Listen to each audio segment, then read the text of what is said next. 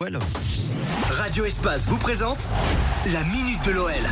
Avec Baptiste Berthelin. Salut Baptiste. Salut Lionel, salut à tous. Bon, la tension monte, hein, un peu plus de 48 heures du choc. Après l'élimination frustrante en Coupe de France face à Monaco, l'OL prépare le match de dimanche face à Lille. La victoire est tout simplement impérative pour les Lyonnais. S'ils battent Lille, ils reviennent à égalité de points avec les Nordistes. S'ils perdent en revanche, la fin de saison risque d'être longue et les Gaunes pourront très probablement dire adieu au titre, voire même au podium.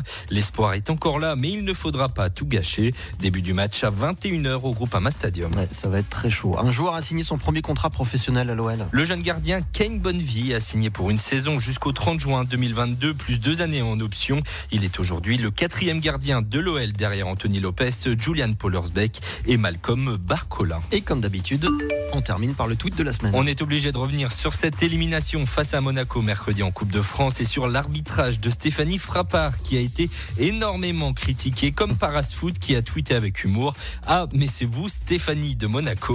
Mais bon, peu importe l'arbitrage, les Lyonnais n'ont pas été assez réalistes et ça, ce n'est pas de la faute de l'arbitre. Eh ouais, c'est sûr.